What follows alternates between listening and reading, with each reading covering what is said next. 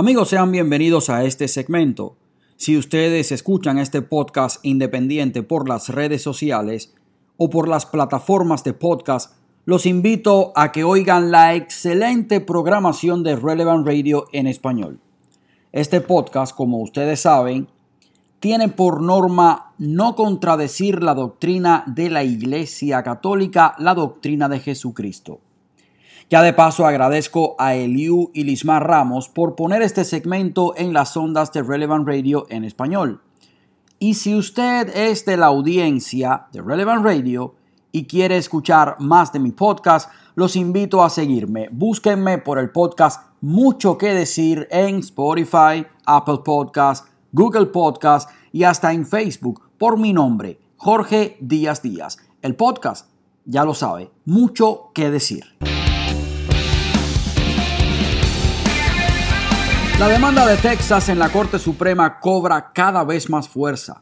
El pasado miércoles, justo en la tarde, salió la noticia de que 17 estados, además de Texas, respaldaban a Texas con esta demanda.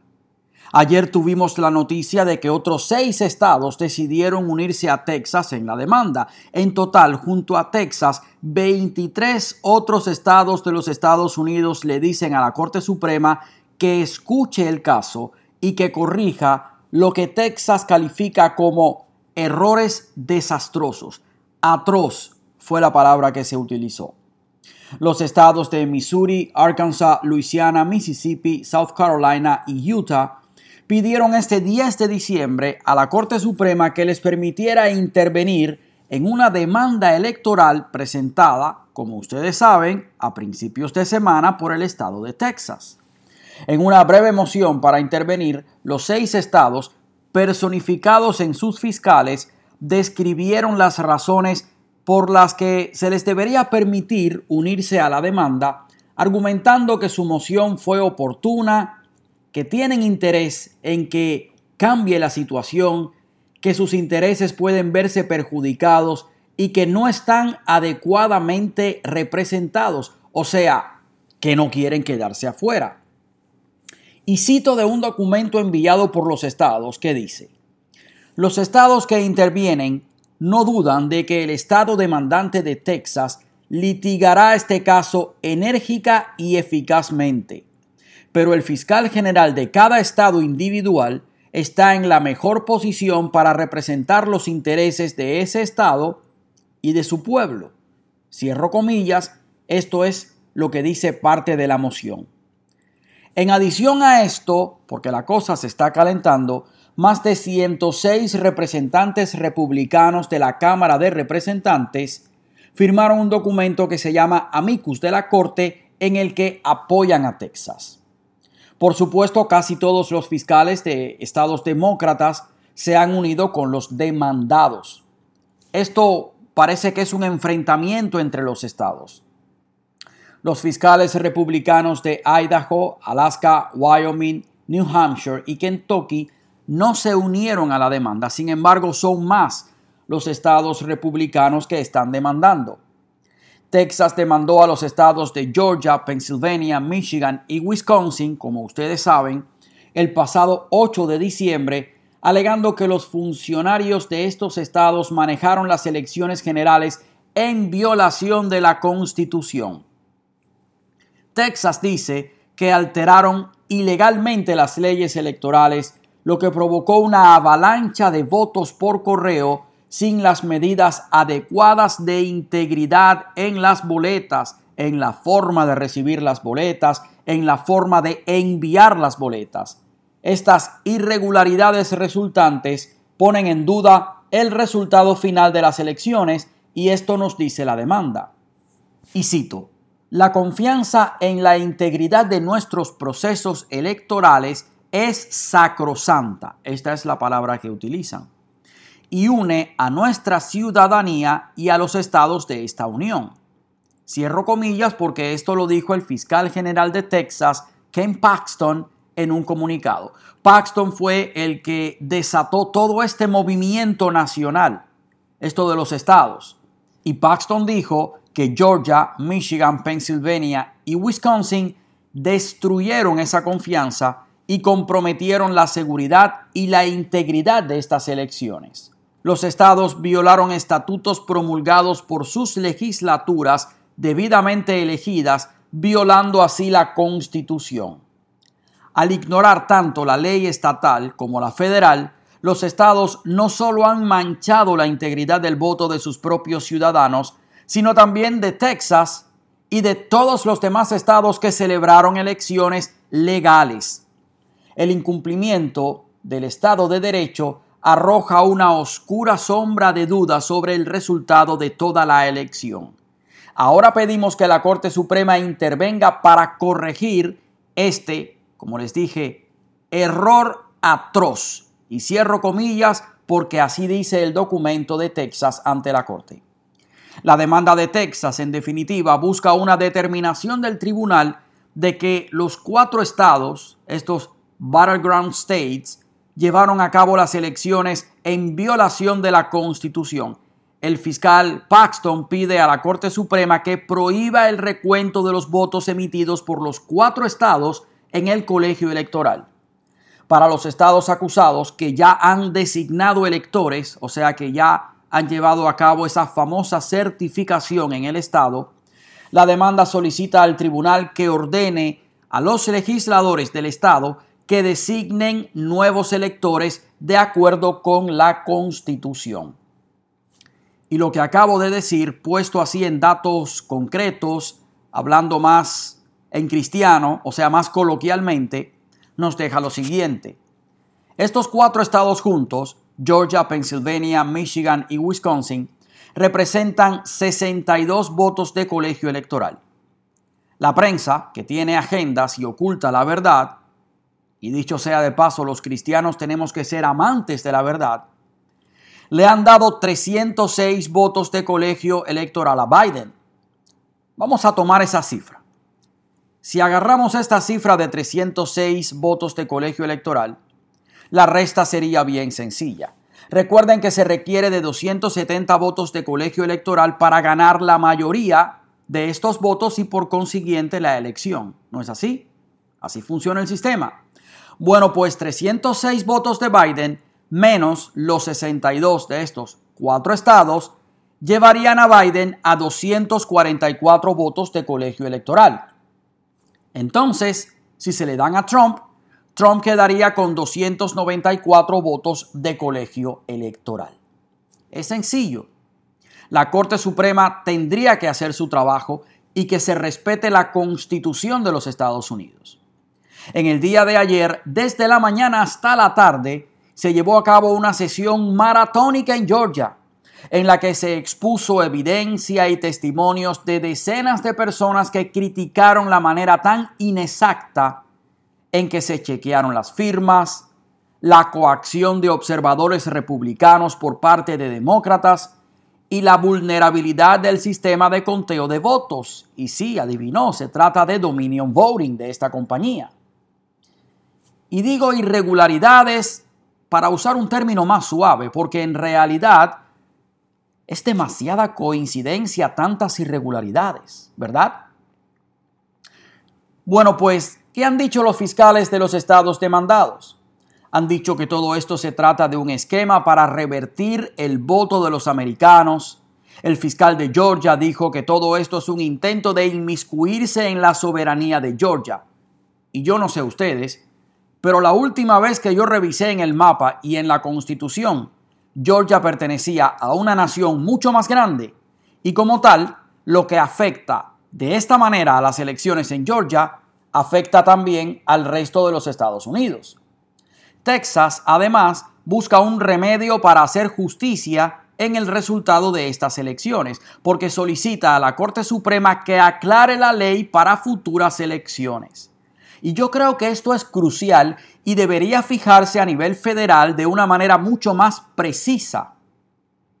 Las leyes electorales, los procedimientos de aceptación de boletas, de fechas, de firmas, no deberían ser cambiadas ni por los legisladores de los estados, que actualmente tienen derecho a hacerlo por la constitución de los estados, ni mucho menos por jueces activistas.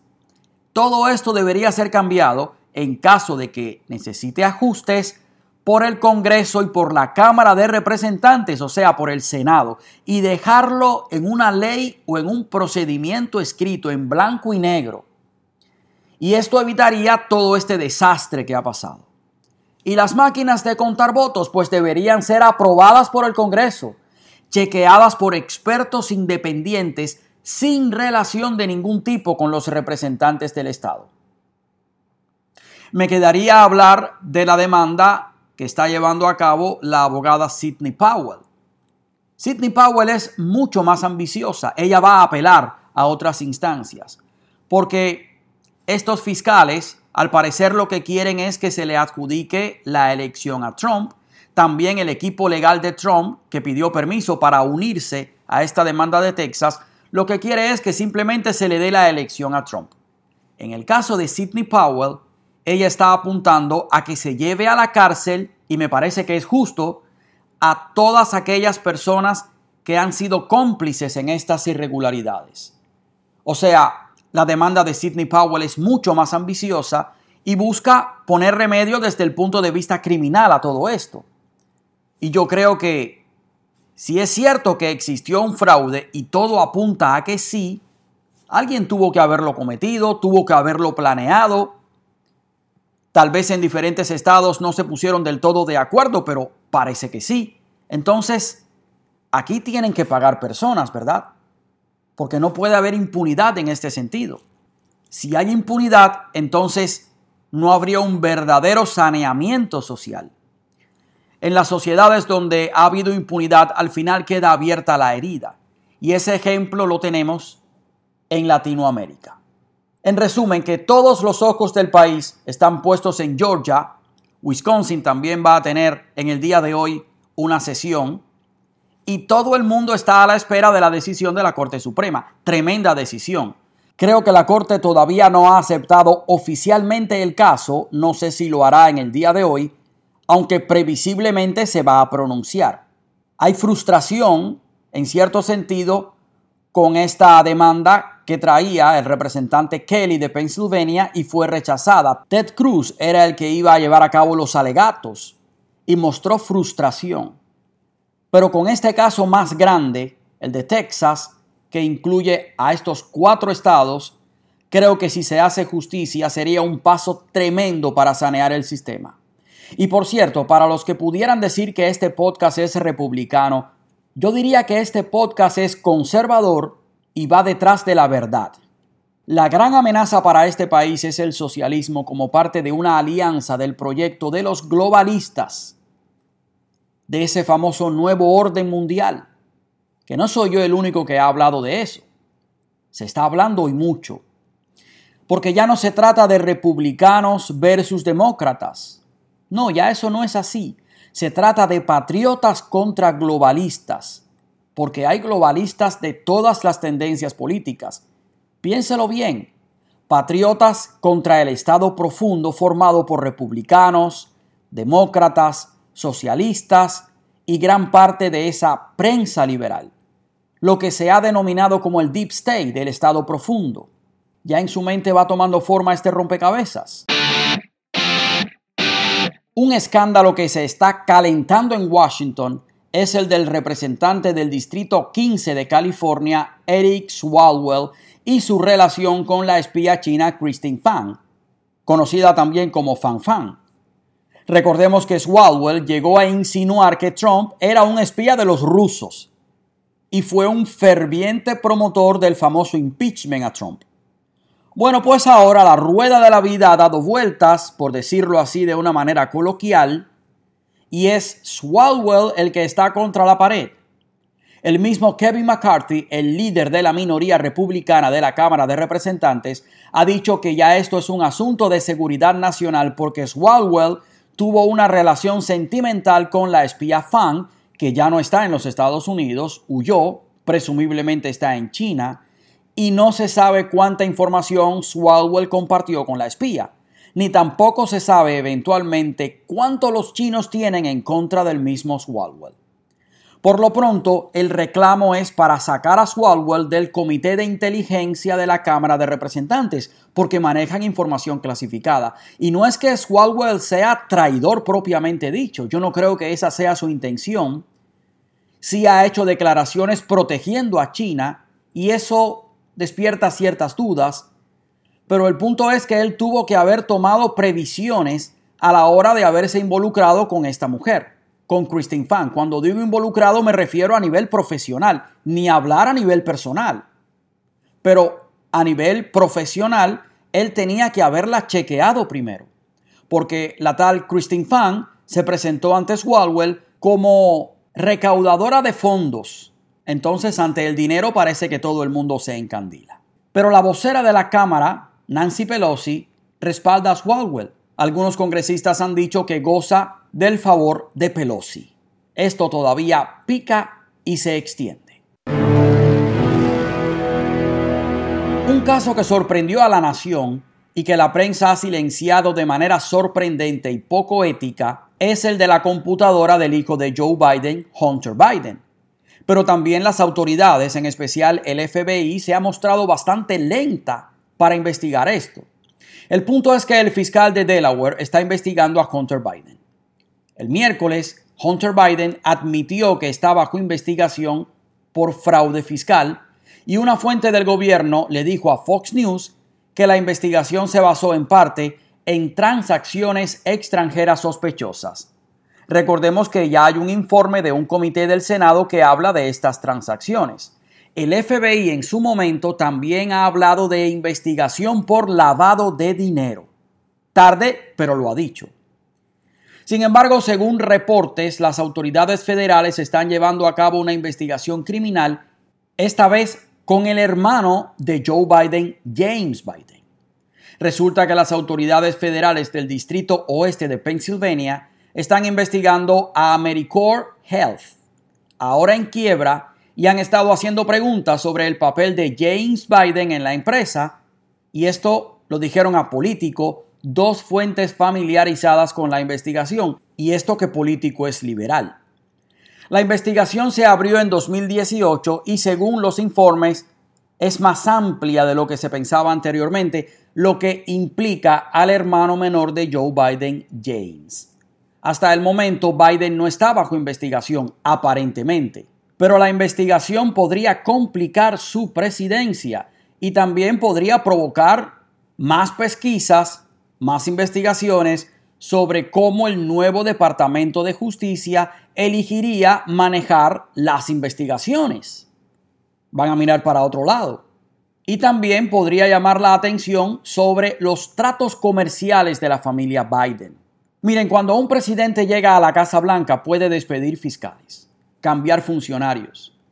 En algunos casos, como a Trump se le ha dificultado mucho por la cantidad de funcionarios tan grande que todavía hay en el gobierno que han quedado de la administración Obama, se cuentan por miles. Sin embargo, aquí habría un conflicto de intereses si Biden despide al fiscal de Delaware y al de Pennsylvania. Recordemos que Biden exigió el despido del fiscal ucraniano para proteger los intereses de su hijo Hunter, y esto lo confesó el mismo Biden.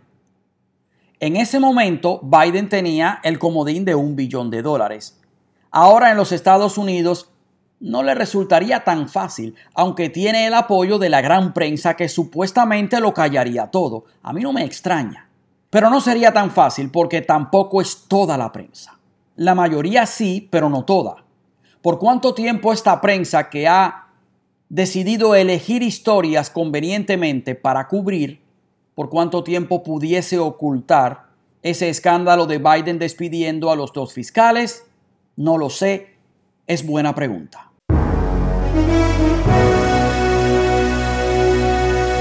Yo sé que les debo la participación de los miembros del gabinete de Biden en el tema chino, pero eso requiere de una investigación mucho más a fondo. Las informaciones en este segmento pueden cambiar vertiginosamente muy rápidamente porque así están evolucionando las noticias. Esto es solo una muestra comentada y analizada. Noticias sobran, lo que no hay es tiempo. Yo soy Jorge Díaz Díaz.